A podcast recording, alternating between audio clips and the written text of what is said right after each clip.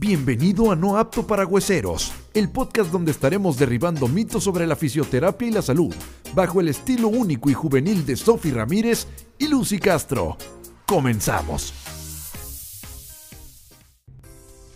Hola a todos, bienvenidos a nuestro episodio del día de hoy. ¿Cómo estás, Sofi? Hola, pues contenta que ya estamos pues más avanzadas en esta segunda temporada y creo que ha tenido buena respuesta. Eso. Oigan, pues bueno, a ver, siempre buscamos temas interesantes, ¿verdad? Siempre estamos, Sofía y yo, como quebrándonos ahí la cabeza en qué tema.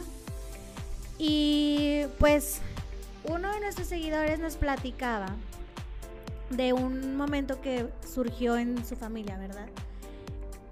Que pues que tuvieron estas dificultades al momento de haber tenido un familiar pues grave, ¿no? En, en el hospital y que al momento de llevarlo a casa, justo esa transición, pues se complicó todo, ¿no?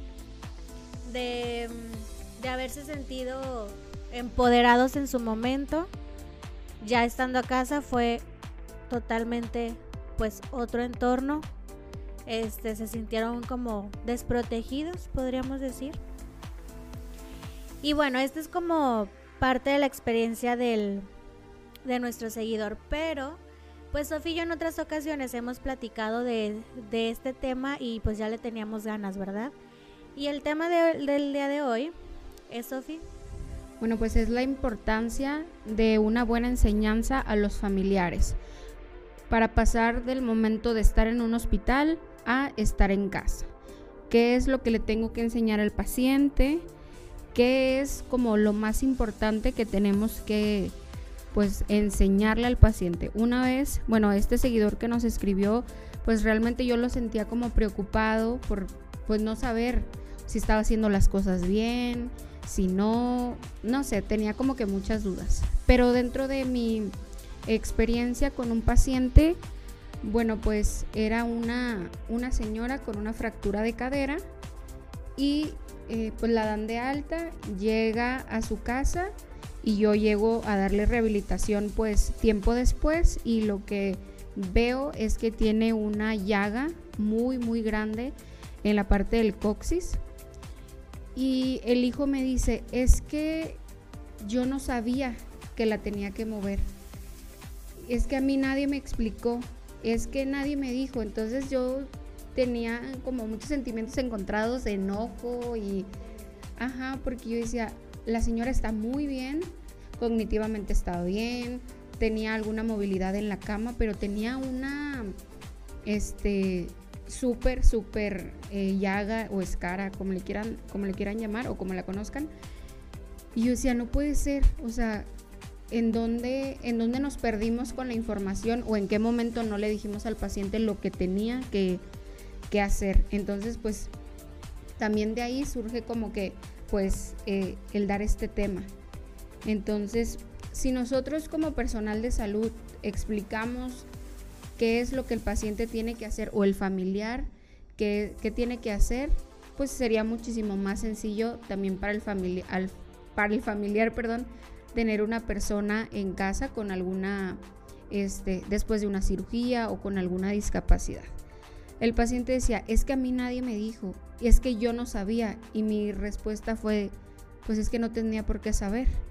Es como si el señor me, me, decía, es que yo soy ingeniero químico. Le digo, es como si yo tuviera que saber todo lo que hace él como ingeniero químico. O sea, yo no tendría por qué saberlo, él tampoco tiene por qué saber como que todo. Por eso existe el profesional de la salud que tiene que explicarle qué es lo que tiene que hacer. Fíjate que yo estaba perdón, estaba leyendo un artículo hace un par de años y me gustó mucho este artículo porque justo en digamos otro tipo de paciente, ¿verdad? Pero era justo esto, que muchas veces este, por ejemplo, cuando nacen bebés prematuros, ¿no? Este, se les da muchas enseñanzas a los padres porque los cuidados pues son delicados Y se dan de alta hasta que los padres están empoderados en todo. O sea, en información, en el saber ver por qué están haciendo las cosas, en, en las técnicas a, a realizar con sus hijos y hasta ese momento se dan de alta. Siento que eso podría aplicarse para todos, o sea, como que por qué nada más lo dejas para una población.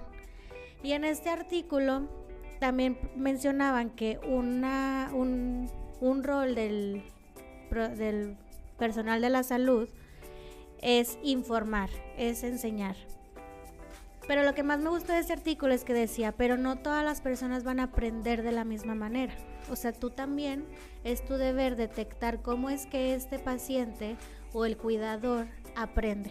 Si es una persona visual, si es una persona que es más de practicar o de escuchar. Entonces había diferentes formas de cómo enseñar a, a los cuidadores y eso me fascinó porque claro, todos aprendemos de una manera diferente todos necesitamos tal vez de diferentes tiempos y creo que es, es algo que, que nos corresponde definitivamente, ya sea dentro de un hospital o ya una vez afuera, como en, en, en este momento de tu paciente, ¿verdad? Que te contactan cuando ya está ocurriendo. Entonces creo que sí hay un momento muy clave donde la enseñanza debe de ser para evitar llegar a situaciones así. Sí, es, bueno, sí es muy importante el enseñarle al paciente o al familiar, pero nosotros como área de la salud, en verdad tener el tiempo y la paciencia y la dedicación de enseñarle a los familiares.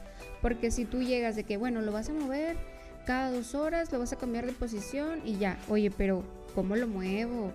Este, y si lo lastimo, y, o sea, hay muchas cosas que tienes que darte, en verdad, el tiempo de explicarlo.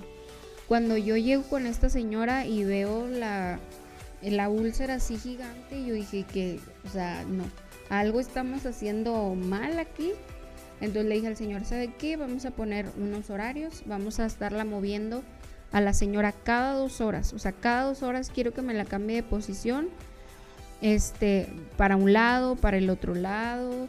Este, a lo mejor que la siente tantito. Bueno, todos los cambios hicimos y dije, ¿sabes qué? Vamos a hablarle también a una geriatra para llevar todo el control y cerrar esa úlcera como de lugar, sí, porque en verdad estaba muy, muy impresionante esa úlcera. Y pues a mí, por ejemplo, mi tratamiento de rehabilitación, pues me lo retrasó un poco porque tuvimos, el, conectaron a la señora a una máquina para drenar todo. Bueno, esa es otro, otra historia, pero retrasa mi, mi, mi tratamiento y pues también pues el avance del paciente, así es.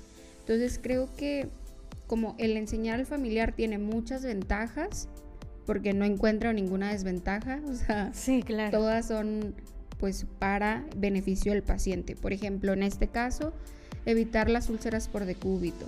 Eh, ¿Qué otras puedes encontrar? Por ejemplo, si tu paciente está mucho tiempo en la misma posición, Aparte de tener las úlceras, vamos a tener a lo mejor deformidades óseas, que a lo mejor el pie ya no está en la posición que debería de estar, sino está como caído. A lo mejor también podemos como prevenir eh, complicaciones, eh, digamos, pulmonares que se generen, este... Que limite la función respiratoria. Ajá, que limite la... la eso. pues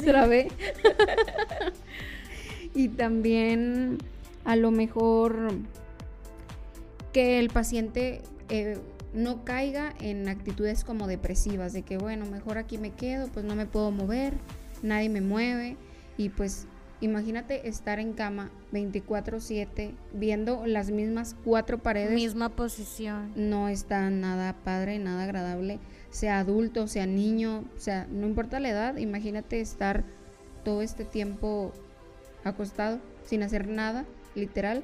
Entonces creo que pues es una ventaja estarlo moviendo. Y bueno, otra que veo es también que no perdemos masa muscular. Si nosotros no nos movemos, pues el músculo tampoco se mueve y pierde fuerza.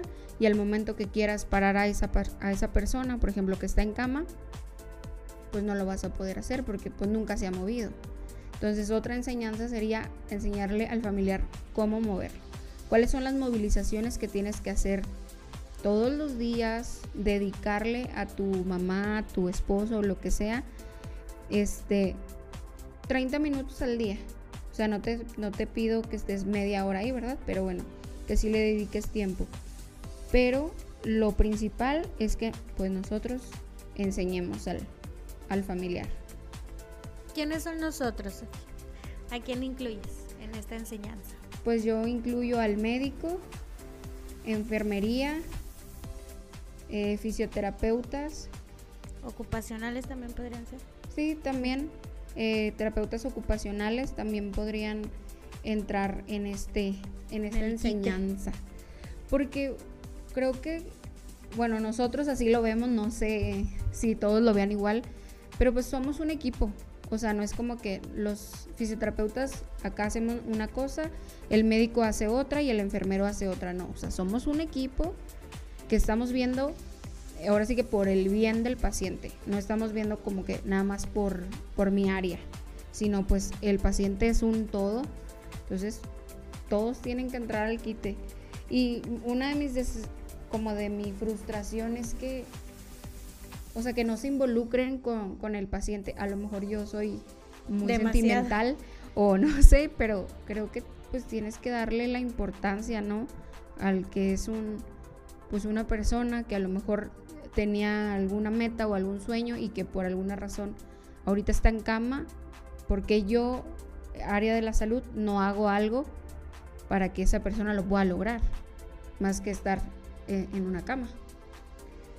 Sí, coincido contigo y creo que esta, estos pequeños cambios hacen mucho la diferencia. O sea, ahorita que hablabas de depresión, eh, que pueda tener actitudes o que puedan caer en un cuadro depresivo, es muy fácil de llegar a eso y porque obviamente si tú no ves movimiento en ti, no cambias de panorama, no observas algo diferente, este, en automático, pues te empiezas a ir para abajo y le vas limitando la función a las personas, que creo que para eso es lo para lo que todos nos encargamos en el área de la salud, que esta persona siga funcionando, o sea, que siga participando en su vida diaria. No nada más es curar por curar, es te curo para que sigas viviendo, para que tengas esta calidad de vida. Entonces, coincido contigo en lo del equipo de trabajo, porque, pues sí, no nada más curamos por curar, y yo creo que también eso es mucho de nuestra área profesional, que pues nos encargamos mucho de, poder recuperar funciones, de, de poder recuperar pues vida, ¿no? Entonces sí, tarea de todos, pero como fisioterapeutas pues hacer énfasis de que tenemos esta tarea, que no es una tarea que puedes dejar pasar. No. Porque en verdad pasan los días y también eso que dices de la masa muscular, o sea, en segundos pierdes esa masa muscular y sin la masa muscular pues no somos, no somos nada. Entonces, pues saber que también nuestra área se puede encargar de esto, que podemos ser estos profesionales que faciliten esta enseñanza. Entonces, si en casa pasan por un proceso así, el fisio, el fisio puede encargarse de esto. Puede asesorar a la familia y que la familia no se sienta desprotegida y mucho menos el paciente. Así es, y bueno, pues ya para cerrar, solamente hacemos como una recopilación de todo. Es importante la enseñanza al familiar que se vaya 100% seguro a casa de lo que va a hacer, qué es lo mejor para su familiar y si en dado caso tiene dudas, bueno, que sepa que existe la confianza entre el personal de salud que le pueda explicar qué es lo que puede hacer y en dado caso que sigan teniendo dudas, bueno, pues contactarse eh, directamente con nosotras para una buena enseñanza lo ideal, bueno, por ejemplo, lo que se hizo con la señora fue, trabajó el, la doctora, el enfermero y yo. O sea, era un equipo que estuvimos ahí al pie del cañón con la señora hasta que la sacamos adelante y ahorita, bueno, la señora ya anda caminando, eh, o sea, ya está haciendo su vida pues normal. Entonces, eso es lo principal, tener una buena comunicación familiar, paciente y profesional de la salud. Ahorita que dijiste del equipo, pues también incluir a la familia, ¿no? Es parte de este equipo porque la actitud de la familia es base. Entonces, tu equipo en realidad fueron cuatro, cuatro pilares ahí que sacaron adelante este paciente. Así es. Bueno, pues eh, ahora sí que muchísimas gracias por escucharnos y por dejarme sacar este tema que lo tenía aquí guardado y tenía... Bueno, y a nuestro seguidor que nos, que nos alentó porque ya lo traíamos en mente, pero fue ese, ese push. empuje. Ajá. Bueno, bueno, pues sí, despedirnos y no se pierdan nuestros siguientes episodios. Bye. Gracias por escuchar otra edición más de No Apto para Hueseros. Síguenos en nuestras redes sociales, en Instagram, NapHueseros y en Facebook, No Apto para Hueseros.